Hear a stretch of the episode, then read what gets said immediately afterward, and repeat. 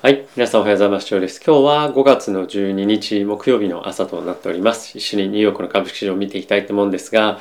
えー、こちらがですね、ヒートマップになっております。まあ、全般としてそんなに赤が目立つっていうような状況でも、まあ、特にはないと思うんですけれども、やっぱりこの左上、マイクロソフト、アップル、NVIDIA ですね、まあ、あとは Facebook、Amazon、テスラ、まあ、このような本当に大型の銘柄が、まあ、大きくえ下落していると、まあ、かなり大きな下落しているということもあって、えナスダックを中心にですね、マーケットとしては非常に、ま雰囲気が悪い一日ではなかったかなと思っております。で、まあ、あの10年債の金利とかっていうところもですね、少しあの3%下がった後に若干じわじわと下がってきていて、まあ、今日みたいな感じの、日があのここ数日続いているので、まあ、少しリスクオフみたいな感じでですね、やっぱちょっとあの債券が買われているような、ま、状況が今あると。で、プラス、後ほどもご紹介していくんですが、まあ、非常に天然ガスをはじめですね、えコモディティの価格が上昇しているということもあって、まあ、エネルギーのセクターがですね、非常に高パフォーマンスを出している。で、さらに今後もこれ継続していくんじゃないかなと思うので、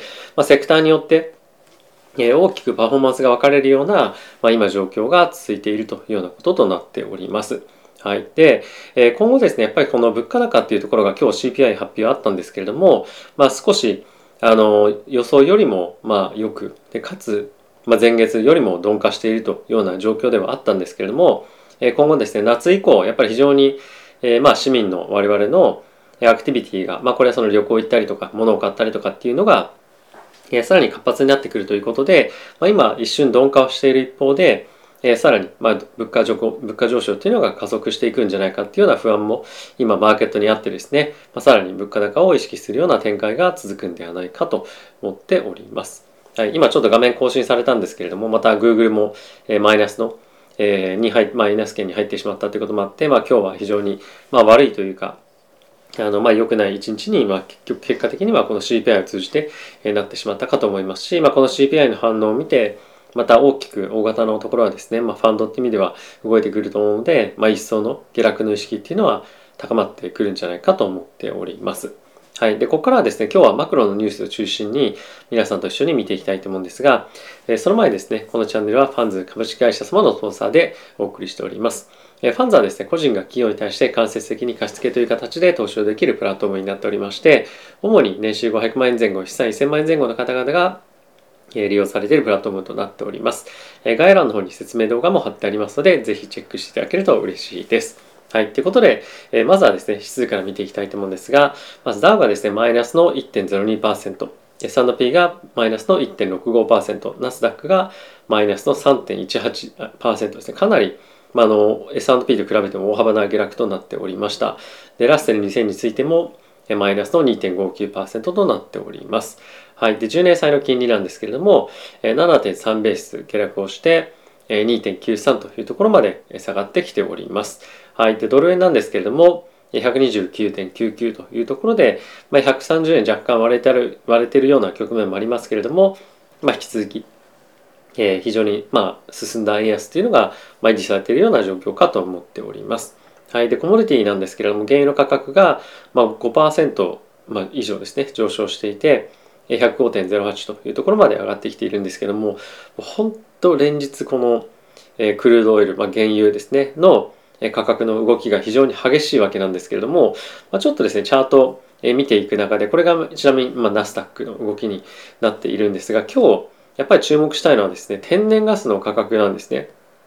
今日もちょっとチャートの更新が遅いんで申し訳ないんですけども、まあ、昨日今日で大きくジャンプをしていて、また、あの、大きな、まあ、物価高っていうところが意識され始めてます。これは天然ガスに関連した直接的なニュースが出て出てるので、後ほどご紹介をさせてください。で、もう一つやっぱりですね、さっきのナスダック、こっちですね、を見ていく中で、過去5年間っていうところのですね、チャートでやっぱ見てみても、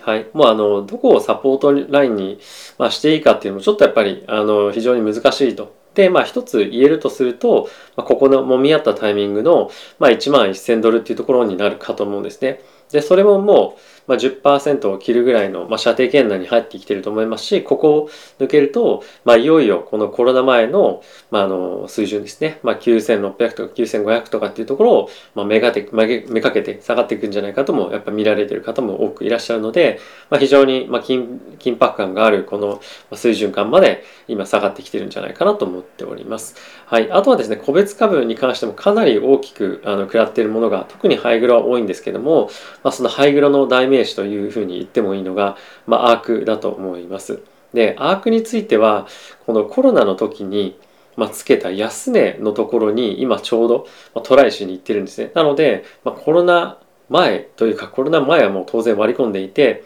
コロナ禍の安値っていうところを、ま、今トライしに行って、ま、ここを抜けると、ま、どこまで行くんだじゃないんですけども、ま、本当に、まあ、この最高の局面でアークに入っていた人ですら、ま、あのマイナスになってしまうような状況になるので、やっぱりハイグロを持ってる方々は、ま、ちょっと割安かなみたいに感じるものもあるとは思うんですけれども、やっぱりここを割り込んでくると、まあ、さらなるストップみたいなのも入ってくるんじゃないかと思うので、まあ、ぜひ気をつけていただければと思っております。はい。で、え、今日注目していきたいニュースなんですけど、まずはですね、こちらになります。CPI の発表があって、え、予想がですね、8.1%の上昇だったんですが8.3%の上昇というようなところを記録しておりました。で前月の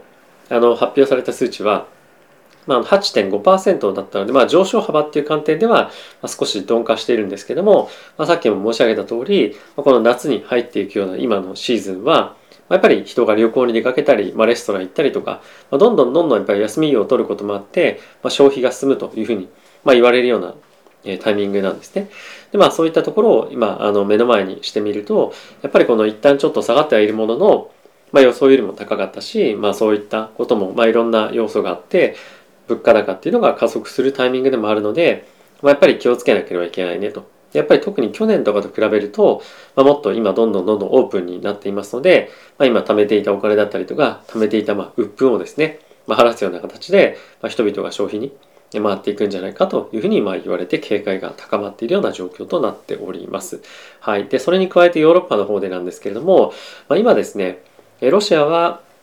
ウクライナをウクライナのま土地を通じて、まパイプラインでですね、ヨーロッパの方に天然ガスを供給しているわけなんですけれども、まあ、その今のパイプラインを、まあ、一旦ですね、ブロックするような形ですとか、あとはその供給をかなり絞っているようなことを、まあ、今やり始めましたと。でこれはあのウクライナのあの国内を通ってるパイプラインを、まあ、制御するあの、まあ、監督基地みたいなところがあるんですけれども、まあ、そこを占領して今やったりとかっていうのも含めていろいろやってるそうなんですがそれもあってさっき天然ガスの価格が上がってると。でこのやっぱり夏のタイミングで天然ガスだったりとか、まあ、原因も含めて供給が絞られていくと余計にそのインフレにえなりやすいような状況にもまなるのでこの辺り非常に常に見ておくべきポイントかと思いますしやっぱり夏に向けて、まあ、常にあの原油高とか、まあ、あの天然ガスの価格も上昇しているので、まあ、あのますます、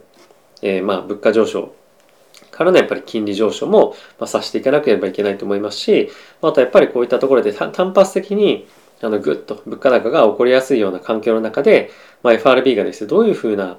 え、まあ発言を今後していくかっていうのも注目が集まってくるんじゃないかと思っております。はい、でもう一つ見ておきたいのがトヨタのニュースなんですけれども、え、今後ですねえトヨタの,、まあ、あの純利益をですね20%ぐらいまあカットするかもしれないというか、まあ、見通しですねを発表しました。でこれはあの、まあ、 unpreceden unprecedented って書いてますけどもあのまあ予想ができないということなんですが今後あのローマテリアルっていうのはまあ、何かを作る際に、えーまあ、使う元のあ、まあ、材料っていうことですね、まあ、それの価格がかなり高騰する可能性があるので、まあ、こういった20%も利益が、えーまあ、少なくなってしまう可能性がありますよということをまあ警告していると。でこれがですね結構そのびっくりしたのが昨日場中に日本時間の場中にこれ彼らトヨタは、まあ、決算の発表とかこういった内容を出してたんですけれども、まあ、その場中にこういう混乱を あのきたすようなことをやっているのは非常にまあ、いかがなものかなみたいなものもですね、まあ、コメントされてる方もいらっしゃいましたが、まあ、本当にあの何て言うのかなちょっと言葉を選ばなきゃいけないようなことなんですが、まあ、あの投資家としてはいきなり場中にボーンとかってそういうニュース出されるとかなり、まあ、困るので、まあ、通常であれば、えー、場が終わった後3時以降にまあ、そういったニュース出すとかそのさあの場が開ける前に出すとかです。そういうようなことを普通は、まあ、するんですが、まあ、なかなかその日本の金融マーケットのまあ、整備っていうのもこういったところを見るとなかなかされてないなっていうのが改めて感じたようなポイントでもありました。で、えー、もうもう一つというかあの注目して今マーケットで見ておきたいのが、えっと、仮想通貨のマーケットがですねかなり今混乱しているんですね。でこのウォール・ストリート・ジャーナル見ていただいても一番上にはやっぱり CPI のニュースが非常に重要なので出てきてるんですけれども、まあ、その次に出てきてる、まあ、ニュースがこの stablecoin, at heart of crypto finance, plunge まあその